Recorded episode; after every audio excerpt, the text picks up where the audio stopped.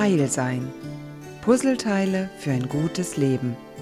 Mit der Therapeutin und Autorin Mechthild Rex-Najuch.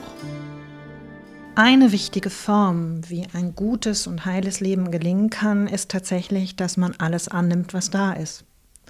Das ist eine Weisheit, die haben schon die alten Veden vor tausenden von Jahren aufgeschrieben. Und egal, welche Religion man verfolgt, auch wenn man keine verfolgt, wenn man einfach neurowissenschaftlich guckt. Man kann sehen, dass die besten Situationen hirnorganisch und auch vegetativ dann entstehen, wenn wir die Situation so, wie sie ist, annehmen.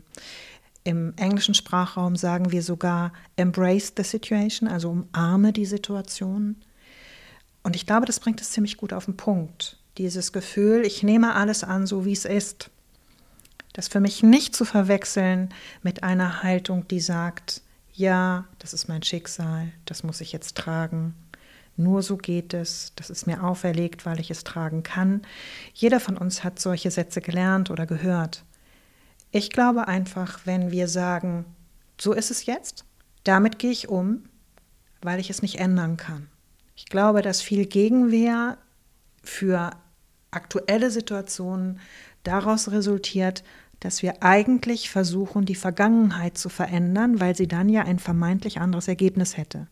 Und die Hoffnung auf eine bessere Vergangenheit wird niemals erfüllt. Das ist das Einzige, was wir auf dieser Welt mit diesen zeitlichen Regeln nicht haben.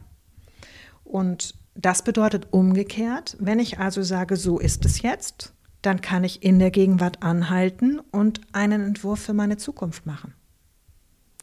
Und da wünschen sich die meisten Menschen eine vorhersagbare Zukunft. Und das wiederum bedeutet, ich orientiere mich an den Erfahrungen meiner Vergangenheit, was dann dazu führt, dass meine Zukunft auf jeden Fall schlechter ist oder schlechter wird, als sie sein könnte, wenn ich einfach nur sagen würde, okay, so ist es jetzt gelaufen, ich starte von hier aus. Das ist mein Startpunkt und dann mache ich mich auf den Weg.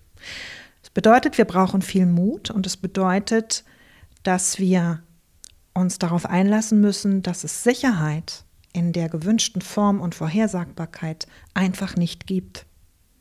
Und ich habe den Eindruck, dass das etwas ist, was dem Menschen in der heutigen Gesellschaft nicht gut gefällt, um es vorsichtig zu formulieren. Und die Frage an dich ist jetzt, was sind deine Sicherheitsansprüche? Und wie gehst du damit um, dass das Leben nicht sicher ist?